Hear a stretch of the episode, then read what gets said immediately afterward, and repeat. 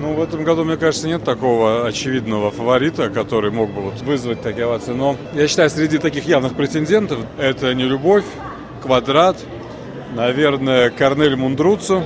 Может быть, кстати, в силу ряда причин 120 ударов в минуту.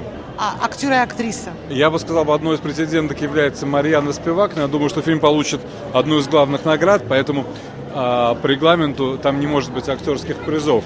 Актерские призы часто дают голливудским актерам, чтобы как-то им было приятнее приезжать в Канны, а, чтобы они не просто так сюда съездили, прошлись по дорожке.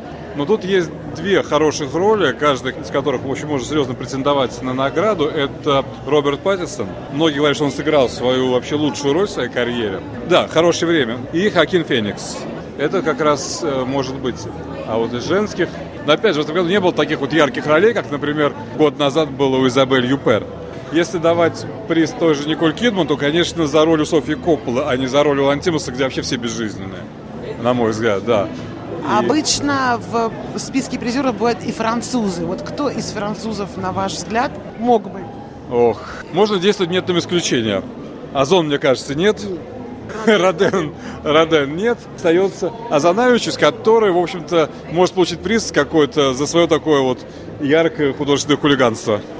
А 120 ударов в минуту? А, кстати, Фаворит французских критиков. Я же говорил, что 120 ударов в минуту вообще, по-моему, это один из претендентов на вот на главные награды, да, то есть там от «Золотой пальмы» там до режиссуры, ну там вот, вот в этом где-то диапазоне. Многие на него ругаются, мне, мне вообще фильм понравился, и он актуален, хорошо сделал, и он может именно Альмадовару лично понравиться. Тем более, что я думаю, Альмадовар как раз в эти времена, хорошо помню, 90-е годы, когда просто люди теряли очень много своих близких, когда СПИД был просто подобен, диагноз был подобен приговору.